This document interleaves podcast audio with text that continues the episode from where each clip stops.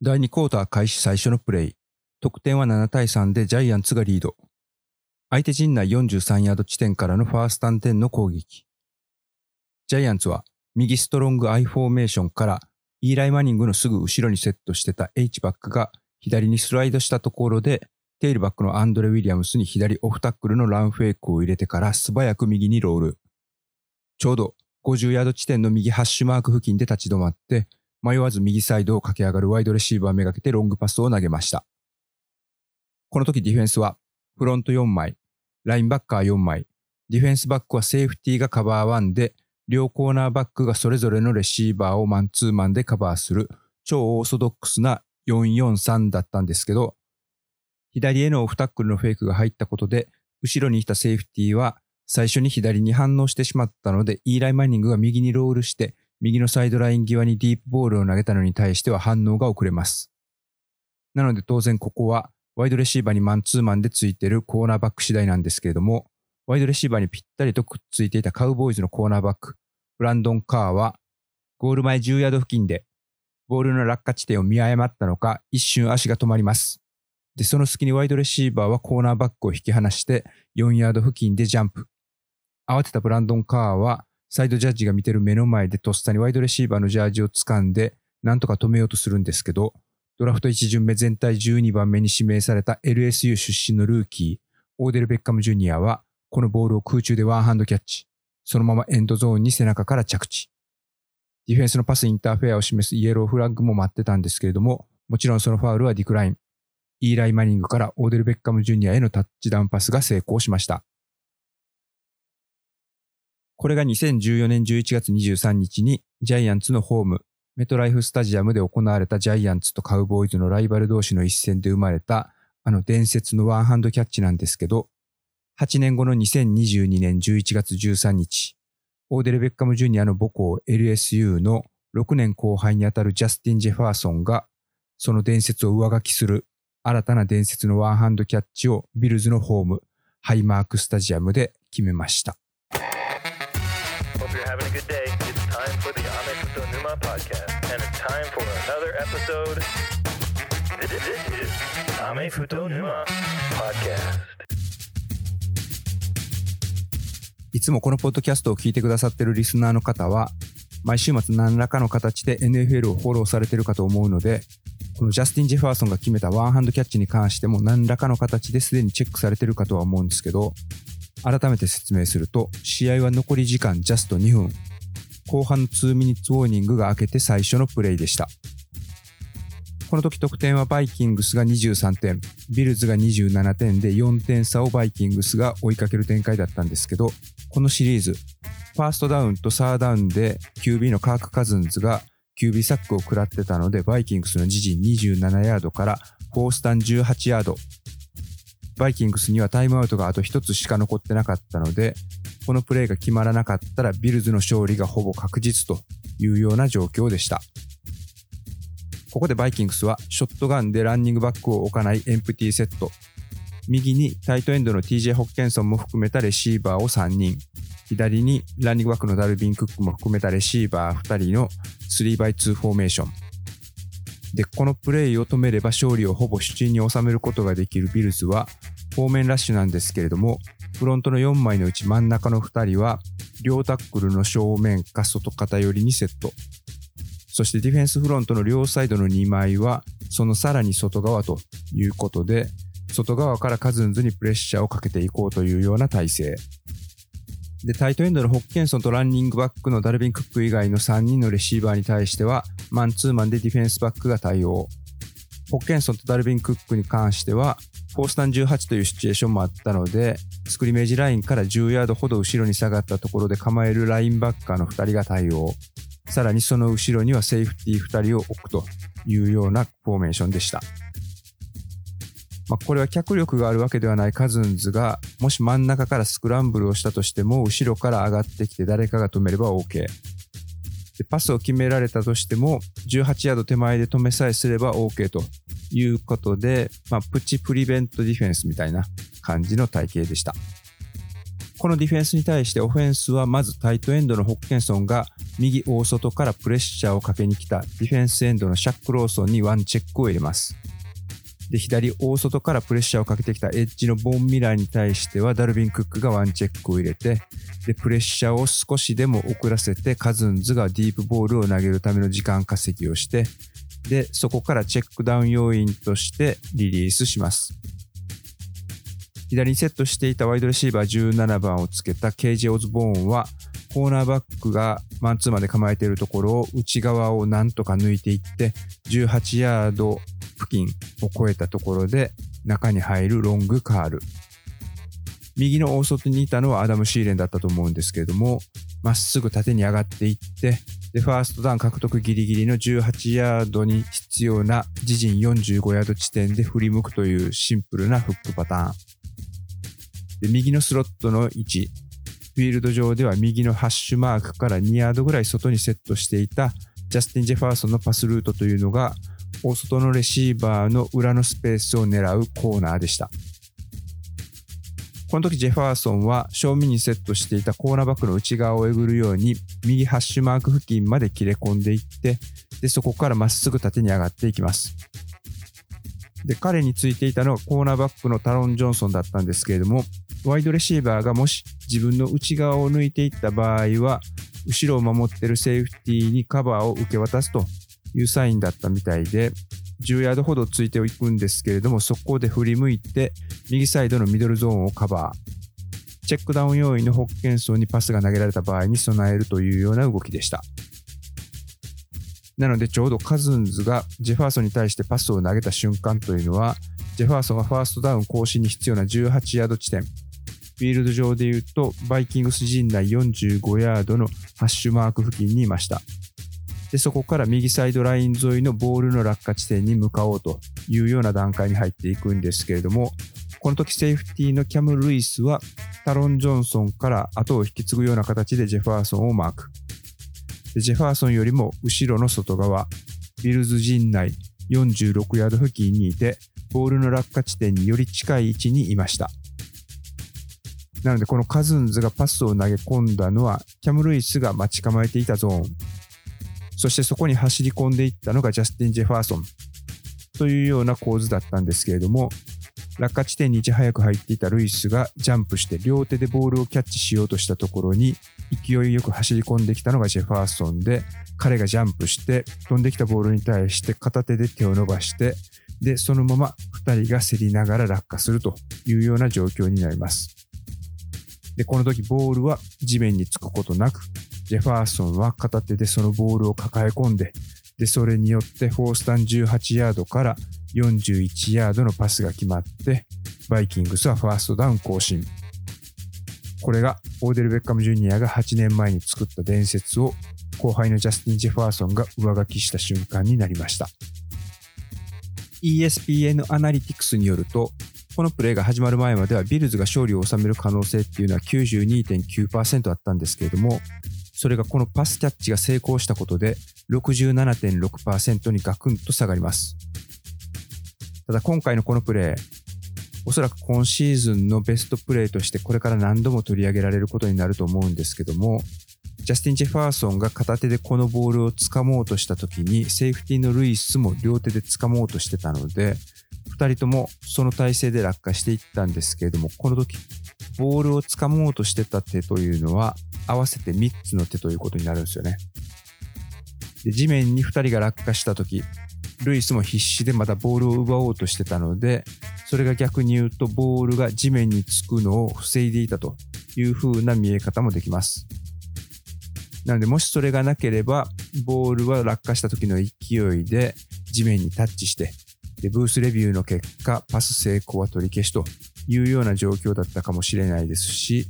そもそもフォースタン18ヤードという状況を考えれば、セーフティのキャム・ルイスは本来はボールをキャッチするのではなく、ボールを叩き落とすということだけを考えてプレイすべきだった。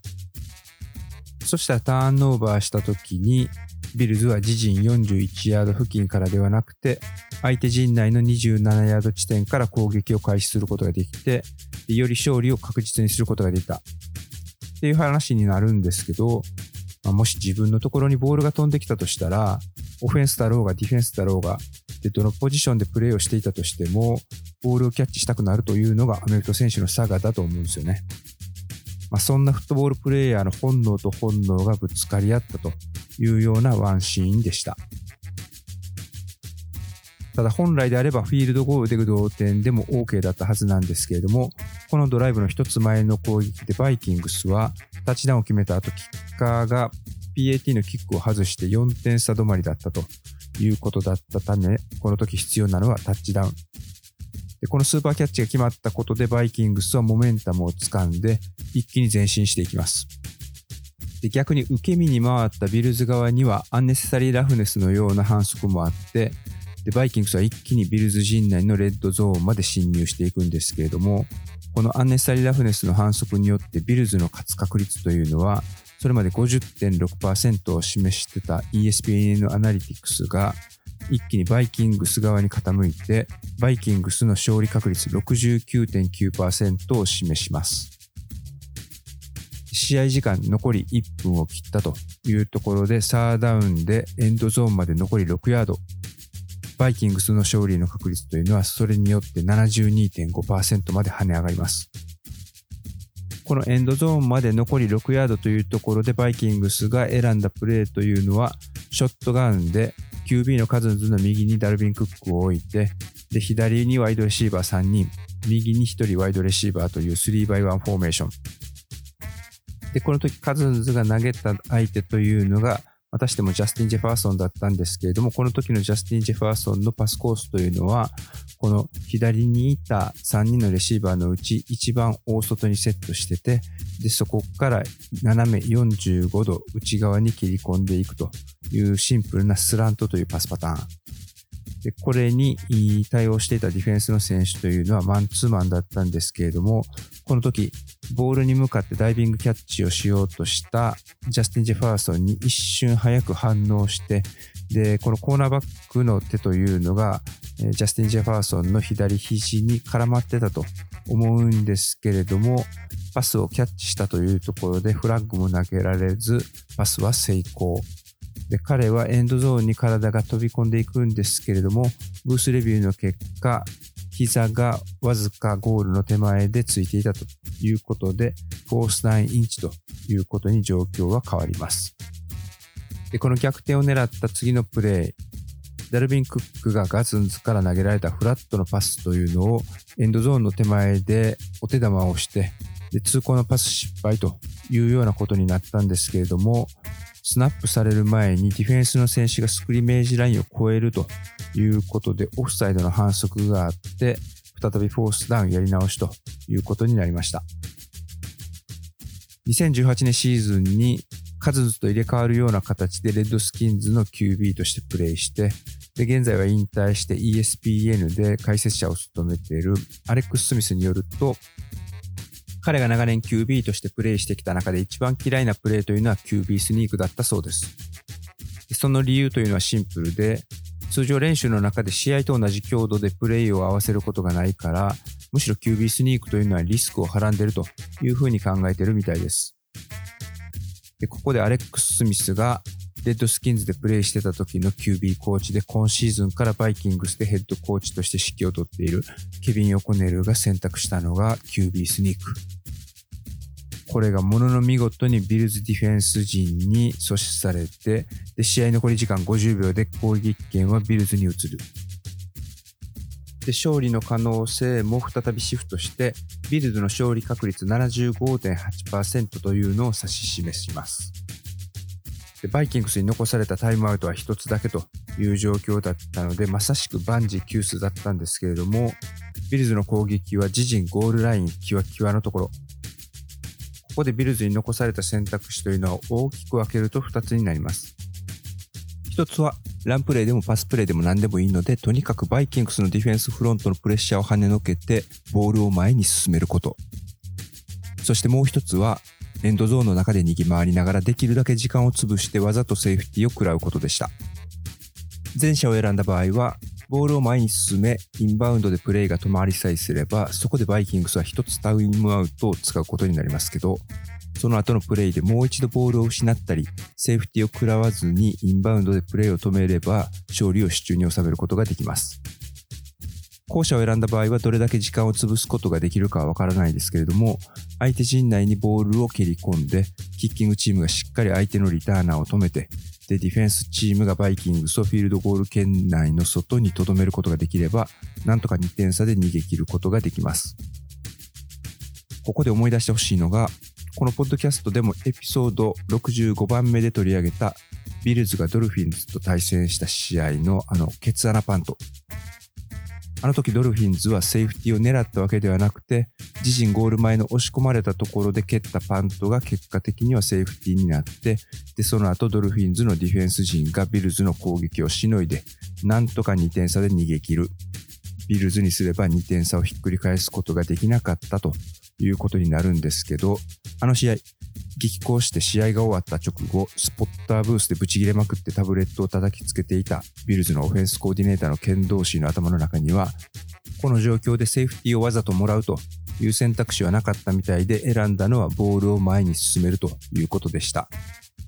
そしてそこで彼がボールを前に進めるために選んだプレーというのが QB スニーク。相手の QB スニークが止められたのを目の当たりにした直後のプレイで QB スニークを選んだというのは、ジョシュ・アレンとオフェンスラインを信頼してのことだとは思うんですけれども、ジョシュ・アレンはセンターのケツに手を当てて、手渡しされたボールを持って一歩体を前に進めるだけでよかったのに、ここでまさかのエクスチェンジミス。ボールをエンドゾーンでファンブルして、で、そのボールをバイキングスのラインバッカー、エリック・ケンドリックスにカバーされてしまって、ケツ穴パントよりもひどいファンブルリカバータッチダウンを奪われてしまいます。ビルズに完全に傾いていた勝利確率がこれによってバイキングスの勝利確率89.4%と逆に絶体絶命のピンチに陥ります。ただ、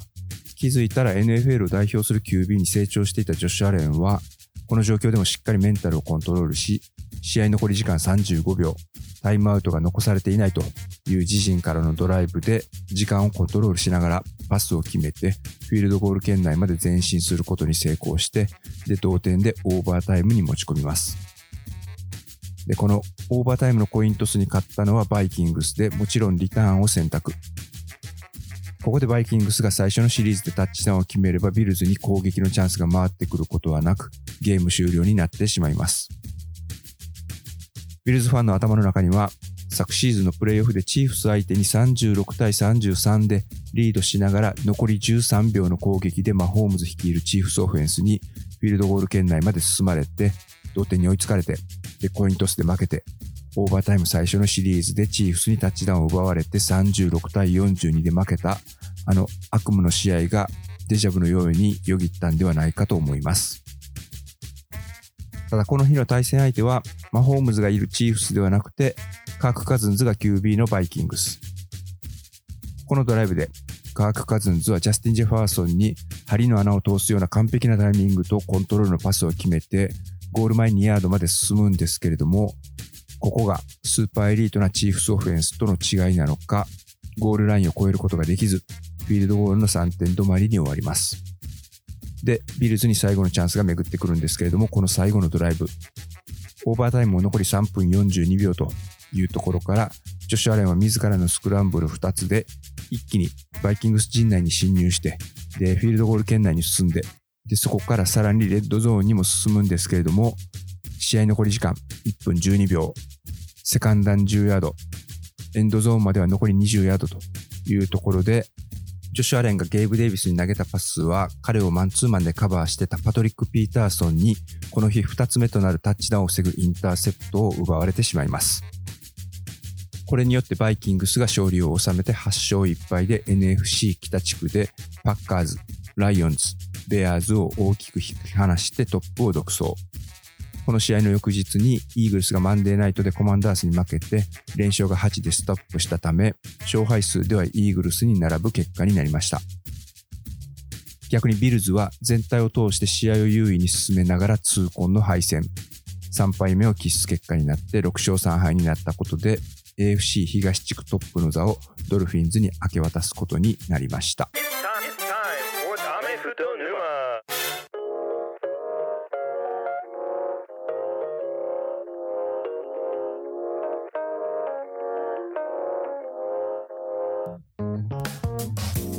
ドルフィンズはウィーク10ではブラウンズと対戦。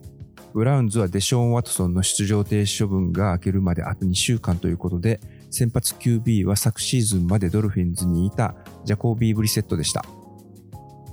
この試合では、ブラウンズの最初のドライブで先制タッチダウンをドルフィンズは許すんですけれども、その後終始主導権を握っていたのはドルフィンズでした。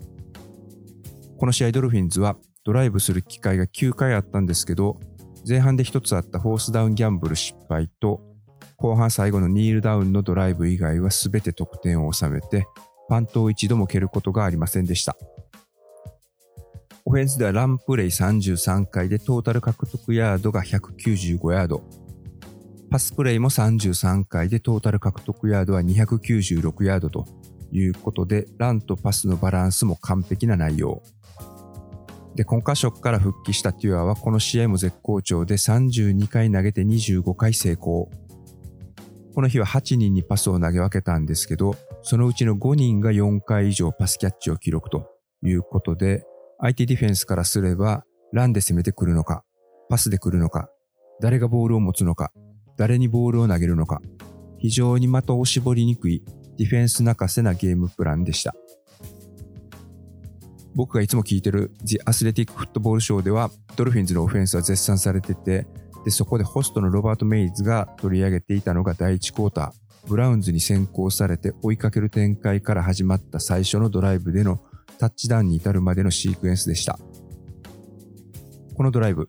ドルフィンズの自陣16ヤードからの攻撃だったんですけれども最初の6プレーというのは刻みながら前進していって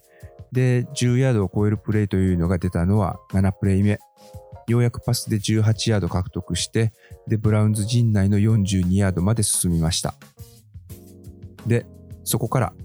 トレードで 49ers から獲得したジェフ・ウィルソン・ジュニアの中央を突くランで18ヤード。で、これはテュアがアンダーセンターでセットしてて、ジェフ・ウィルソンがその後ろにセットした体型からでした。で、次のプレー、再びジェフ・ウィルソン・ジュニアのランで11ヤード。今度はショットガンで、ピュアが右にいたジェフ・ウィルソンにハンドオフしてからの中央を作らん。で、最後の仕上げが、このオフシーズンに 49ers から獲得したランニングバックのモスタートへの左ハンドオフフェイクから右タックルの斜め後ろから左に流れてきたフルバックのアレック・インゴールドがフラットルートに出たところへトスのような形の軽いパスを送ってそこから彼のランアフターキャッチによるタッチダウンでした。実はこれ、3プレートもキーになっていたのが実はこのインゴールドの動きで最後のタッチダウンパスキャッチというのは彼のその前の2つのプレーが伏線になってました。最初の18ヤードのランが出たプレーでは右タックルの右斜め後ろにセットしていたインゴールドはモーションで左に行ってでスナップされたのと同時に左から内側に入ってきたディフェンスエンドをしっかりブロックして中への侵入を許さずジェフ・ウィルソン・ジュニアの走る道というのを確保するのに一役買ってました。でその次のランプレーでは11ヤード獲得したんですけれども今度は左タックルの左斜め後ろにセットしてボールがスナップされた後すぐに右内側に入り込んで右のセブンテクニックでセットしていたディフェンスエンドに対して体を潜り込ませるブロックでつまずかせることに成功。で、仕上げのこのインゴールドが今シーズン初タッチダウンを決めたプレイでは、このショットガンのプレイを左右反対にしたもので、今度は右から左にインゴールドがディフェンスエンドのアイザイア・トーマスに向かってブロックするかのように走っていくんですけれども、ブロックされるのをケアしてかトーマスは少し避けたことでフリーでリリースします。ただこの時トーマスをブロックする人誰もいなくてとフリーでテュアに向かっていったんですけれども、テュアにパスを投げる絶妙なフェイクを見せられてしまって、それに反応して一瞬飛んでしまいます。で、その隙にテュアは素早くインゴールドにボールを落とす。そしてインゴールドは最後ランアフターキャッチでエンドゾーンに飛び込んでのタッチダウンというシーンでした。今シーズンからドルフィンズで指揮を執るマイク・マクダニエルは、49ers では昨シーズンオフェンスコーディネーターに昇格するまで、2017年から20年までの4シーズン、ランゲーム専門のコーディネーターを務めてて、彼をランゲームウィザード、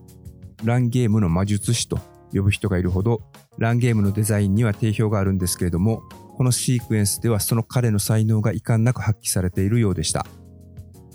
これは 49ers 時代の彼のランゲームを熟知しているモスタートに加えてシーズン途中でジェフ・ウィルソン・ジュニアを獲得できたのも大きな要因だと思います。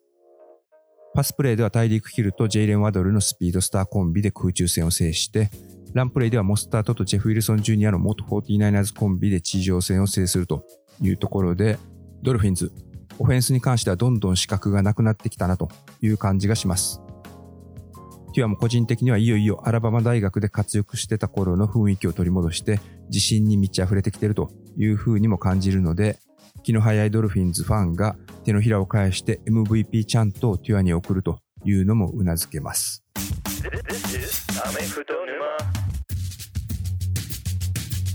そしてこのウィーク10、最後に取り上げておかないといけないのがコルツとレイダースの試合でした。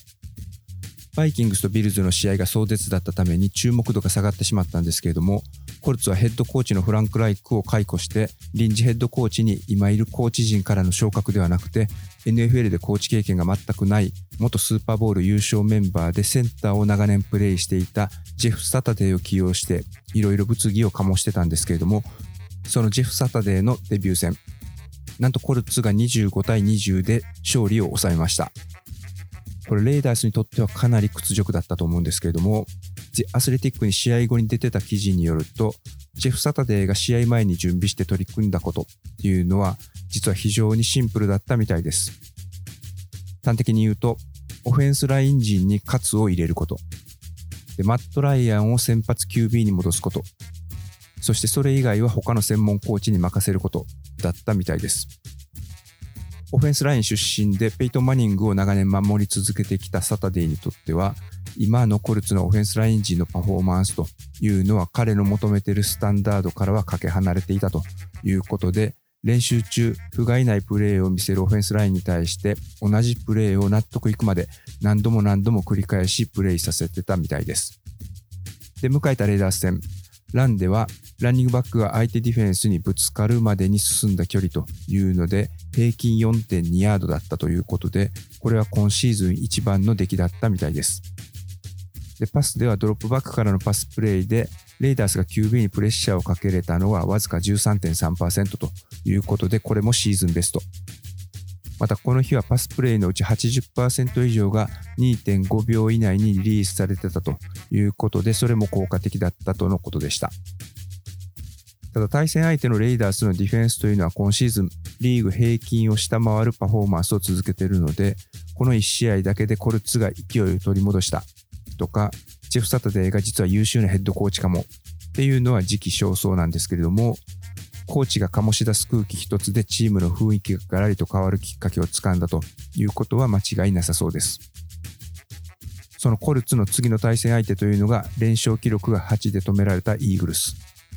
コマンダース相手に負けたとはいえ、オフェンス、ディフェンスともに総合力では NFC で頭一つ抜けてる感があるので、この試合がコルツとサタデーにとって本当の意味での試金石ということになりそうです。NFL も後半戦に入ってますます盛り上がってきました。このポッドキャストでは、現地ポッドキャストを聞いて仕入れたネタを厳選しつつ、独自の視点をブレンドして紹介してます。また最近は、耳からの情報だけでどこまでそのプレイの臨場感を再現できるのかという点にこだわっているので、そのあたりを楽しんで聞いていただけましたら幸いです。もし臨場感が伝わってくるというふうに評価していただけましたら、番組の登録、星による評価、文章のレビュー、お友達への紹介などで、このポッドキャストをサポートしていただけましたら幸いです。This is